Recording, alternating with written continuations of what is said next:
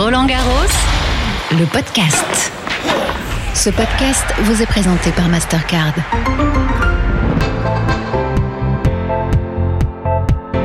Bonjour à toutes et à tous, bienvenue dans le 15e et dernier épisode de Roland Garros le podcast édition 2022. La balade sonore qui vous donne à entendre les coulisses de ce grand tournoi. Allez fermer les yeux, je vous emmène une dernière fois dans l'envers du décor. Avant de nous faufiler dans les coulisses, posons-nous quelques minutes avec Amélie Morismo, la directrice du tournoi. C'est son premier Roland Garros à ce poste. On lui a donc demandé quel bilan elle faisait de la quinzaine et comment elle se sentait dans cette nouvelle fonction. Bilan très positif en termes de sport déjà, parce que je trouve qu'on euh, a eu un très beau tournoi de, tous les côtés, féminin, masculin, les doubles. Franchement, les tennis fauteuils qui a pu aller sur le central, c'était extraordinaire vendredi et samedi. On a vraiment eu des, de très beaux matchs, euh, vraiment une belle programmation tout au long de la quinzaine. Ça a vécu pas sûrement sur nos trois grands cours, mais aussi beaucoup, beaucoup, beaucoup sur les cours annexes. Donc ça, c'était vraiment génial de voir le stade vivre de cette façon-là. On a eu des sessions de soirée incroyables, un public qui a répondu présent. Euh, on a eu euh, plein d'émotions, que ce soit enfin, après les matchs, que ce soit hier avec Iga pendant la cérémonie. Euh, une belle réussite, je trouve, sur cette édition. Et puis plein de choses à améliorer, plein de choses à adapter. Et c'est ça ça qui est top. Écoutez, je me suis sentie euh, très concernée par tout. On pouvait penser en tant qu'ancienne joueuse euh, que j'aurais d'intérêt entre guillemets que pour la partie sportive ou programmation, etc. Mais j'avais vraiment envie d'avoir un œil partout, tout comme c'était le cas dans la préparation déjà de l'événement. C'était une expérience incroyable. J'ai appris énormément. J'ai certainement pas tout fait euh, parfaitement, mais j'ai fait de mon mieux en tout cas. Jour de fête à Roland Garros en ce jour de finale messieurs. Et parmi ceux qui se font beaux aujourd'hui, il y a aussi le cours Philippe Chatrier. Il fait l'objet d'une attention particulière afin d'offrir le plus beau cadre qui soit aux finalistes, même si, évidemment, il est bichonné tout au long de la quinzaine.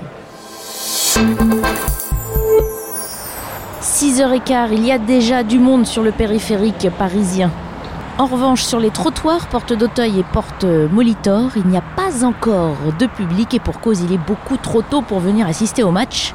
Si le podcast est déjà réveillé bon pied bon oeil, c'est pour que nous nous rapprochions ensemble un petit peu plus de cette fameuse terre battue.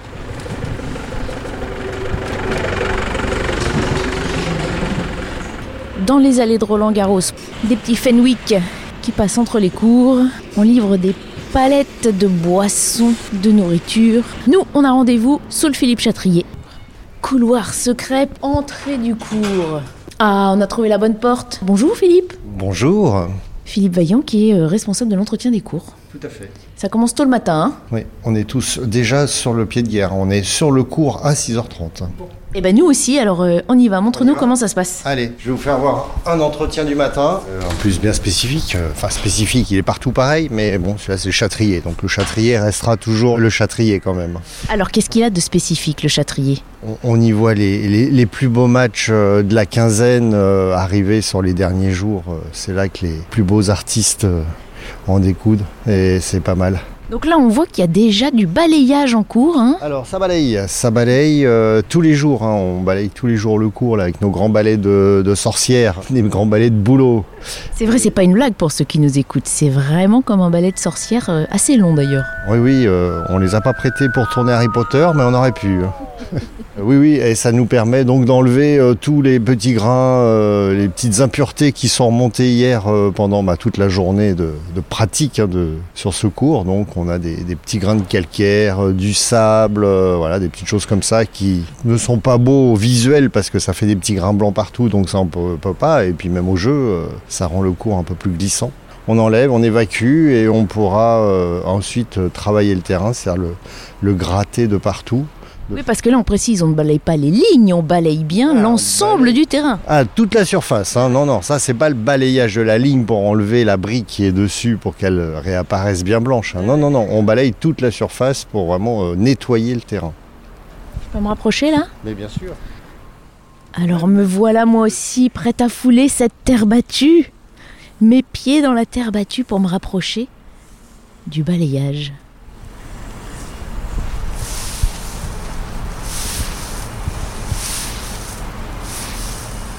Ah oui, ça fait des petits tas quand même euh, sur le côté là. Euh, oui, ça va faire euh, quelques brouettes à enlever hein, de toutes ces petites cochonneries, plus ce rouge de la veille. Ça se voit pas trop, pardon. Hein. J'ai pas l'impression qu'elle soit si euh, sale que ça. Ah si, de plus près on voit des petits cailloux. Il y a des branches? Qu'est-ce que c'est que ces petites branchettes? Oh, c'est votre balai. C'est le balai, c'est le balai, ouais. Ça va? On a des bons bras quand on fait ça, non? Oui, oui, oui. Ça met en forme le matin, ouais. Alors, donc on balaye sans tout enlever, évidemment. Il y a une couche qui ne bouge pas. C'est celle que l'on, euh, je dirais, qu'on l'on incruste à la surface euh, quand on, refait le cours au printemps. Après le balayage, il se passe quoi Alors là, on va sortir des raclettes et on va gratter toute la surface. Parce qu'en fait, euh, hier, en glissant, les joueurs ont déplacé euh, cette brique pilée. On en fait des petits amas de droite et de gauche, ce qui pourrait créer des forts bons aujourd'hui. Donc là, on va gommer tous ces petits défauts, ces petits désordres hein, qui ont été créés hier. La raclette Voilà, passe à côté voilà de nous. La fameuse raclette. Ça ressemble à celle qu'on utilise pour faire les pare-brises, en bien plus grande. C'est un grand modèle, hein. Mais ça serait pratique, on ferait le pare-brise en une seule passe. On va gratter cette surface euh, pour remettre le rouge, euh, enfin rendre la, la surface euh, la plus plane possible. Oui, parce qu'ici on dit le rouge. Et on Et ne oui. parle pas de vin. Oui, chez nous, le rouge, c'est bien la brique pilée, donc on, on amène le cours au rouge, on rougit le cours, euh, on va chercher du rouge, on emmène du rouge, on, on parle de rouge toute la journée. Ça vient d'où ce nom? Pourquoi vous ne dites pas terre battue? Terre battue, non, parce que déjà c'est de la brique pilée. Hein, que terre battue, c'est vraiment le complexe qui est au sol, donc avec toute une succession de couches qui superposent de différents matériaux. Mais là, c'est de la brique pilée. Alors de brique pilée, on est venu à rouge, c'est plus rapide. Et puis, euh, bon, bah, la couleur, euh, on s'en rapproche du rouge. C'est donc de la brique pilée. Tout à fait. hein. On- donc on a euh, un fournisseur de rouge qui fait venir ces briques euh, des briqueteries du Nord, qui nous les concasse. Alors une granulométrie euh, bien précise, hein, 0,1 0,1 mm. La brique pilée, il y a une norme, hein. donc euh, voilà. Des briques qui sont euh, impropres à la construction en fait, hein. donc ont des défauts, ou des briques qui ont été cassées euh, lors de leur cuisson. Donc c'est récupéré, c'est concassé et voilà, c'est envoyé à Roland Garros. Plusieurs tonnes, hein, déjà qu'on fait les cours au mois d'avril. Là, on prend 20 tonnes de briques pilées pour refaire les cours. Et puis, à nouveau, 20 tonnes pour l'entretien pendant les trois semaines de tournoi. Bah là, on va mettre euh, l'équivalent de 100 kilos, 4 sacs. euh, voilà, alors répéter sur le nombre de cours. euh. Alors, il y a des cours, on met pas de la brique pilée tous les jours. C'est en fonction de l'utilisation, euh, en fonction de l'humeur du cours Ou du joueur. ou du joueur. Vous voyez, ils ont tous les mêmes semelles. Donc. Donc là, on ramasse notre rouge qu'on avait mis en tas Oui, et on le met dans la brouette. ça, euh, on le jette. Ça repart même pas dans les clubs qui seraient ravis d'avoir un petit peu de rouge de Roland Garros. Bah oui, mais alors il faudrait qu'il le tamise, qu'il le- voilà, il a été, euh, il est, il est souillé quand même ce rouge. hein, il est pas, euh, pas pur. On peut traverser là? Oui, on peut aller dessus. On peut traverser le cours. À partir du moment où on a les bonnes chaussures, hein, Ouais. parce que là, Faut pas venir en talons. on ne vient pas en talon. Tout à fait. Ah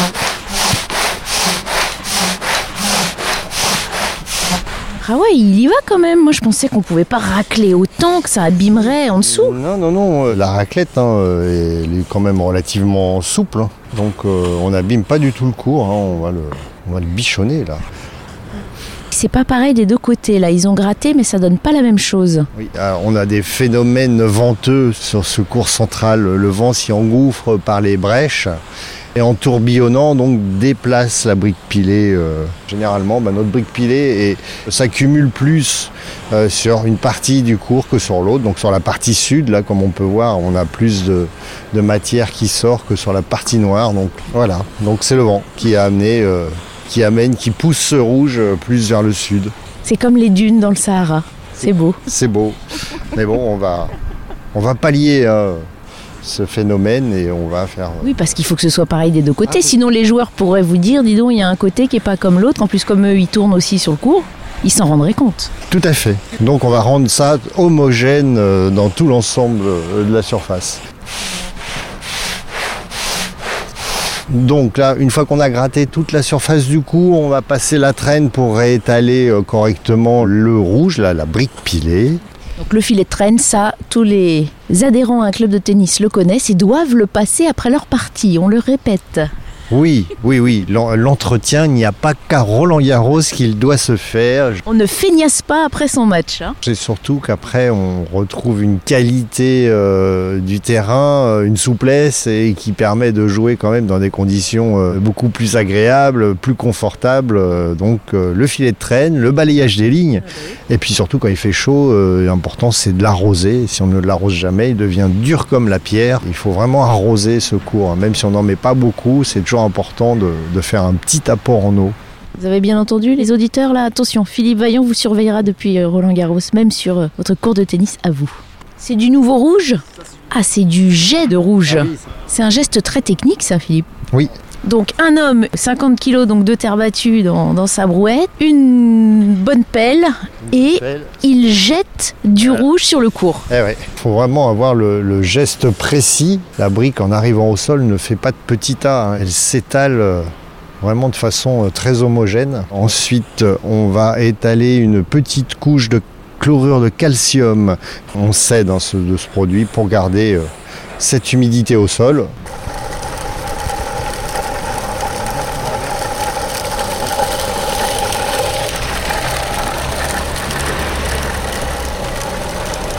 Ça ressemble effectivement hein, au salage euh, des rues quand il a gelé.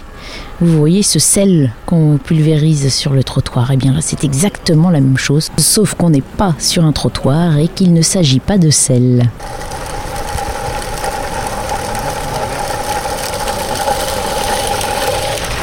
Comment ça va se mélanger maintenant qu'il y a toutes ces petites pépites blanches sur le rouge? Ah, mais ça, ça va être l'action de l'eau qui va faire fondre ce chlorure de calcium qui va se mélanger euh, donc à la, à la brique pilée. Et quand les joueurs vont commencer à, à s'entraîner, à brasser, euh, gratouiller ce rouge dans tous les sens avec leur déplacement, leur glissade, tout va disparaître, tout va être mélangé on aura un cours parfaitement rouge et ça va redonner euh, un peu de teinte encore euh, Donc on fait de l'entretien, on fait de l'esthétique aussi quand même un petit peu. le matin, on s'affaire à le rendre euh, ben, le, le plus agréable à l'œil possible, qu'il ait vraiment cette belle couleur ocre que l'on connaît. Ça y est, on franchit encore une nouvelle étape. La brique pilée a été étalée, le chlorure de calcium également. Et là, on est en train de, de balayer les lignes pour pouvoir arroser correctement le cours.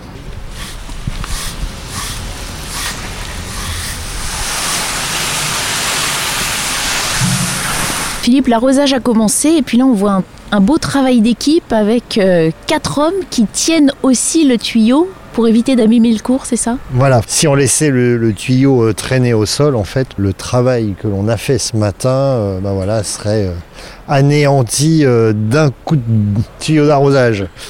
Donc on fait une chaîne et ça, on le, on le reproduit même pendant les matchs. Alors si on a besoin d'arroser entre les sets, pareil, on fait une, c'est notre chaîne de l'amitié. C'est ça aussi l'esprit du tennis. Toujours.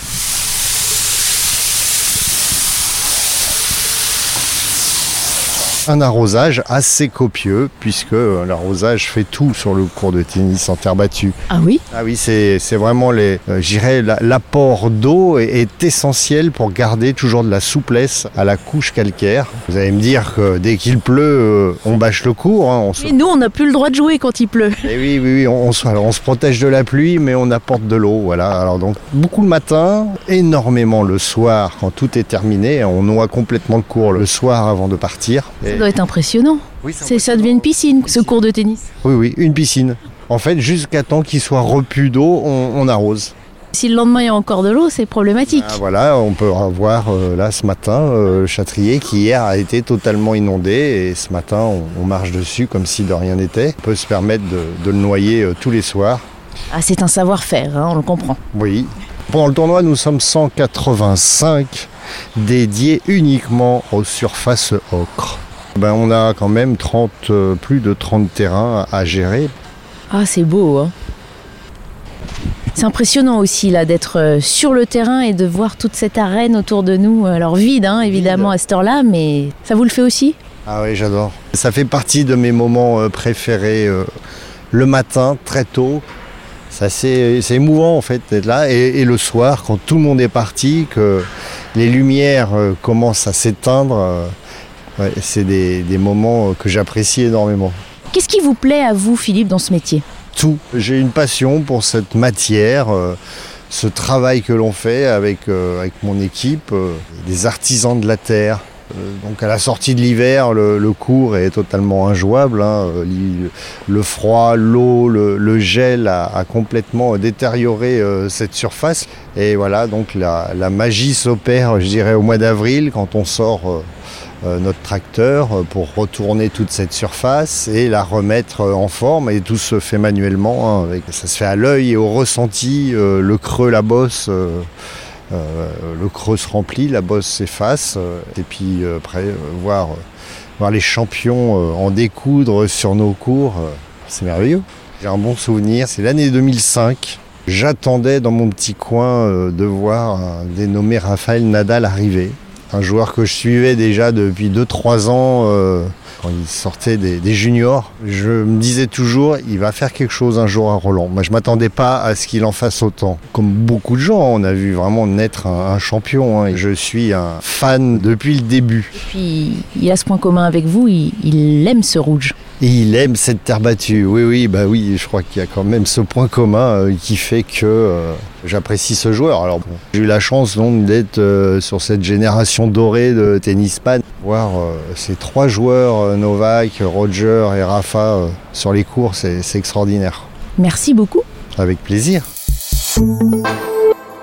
Pour moi, c'est incroyable de jouer ici avec un soutien incroyable de, de vous. Pour moi, euh, c'est très très joli. Je vous dis merci beaucoup à tout le monde.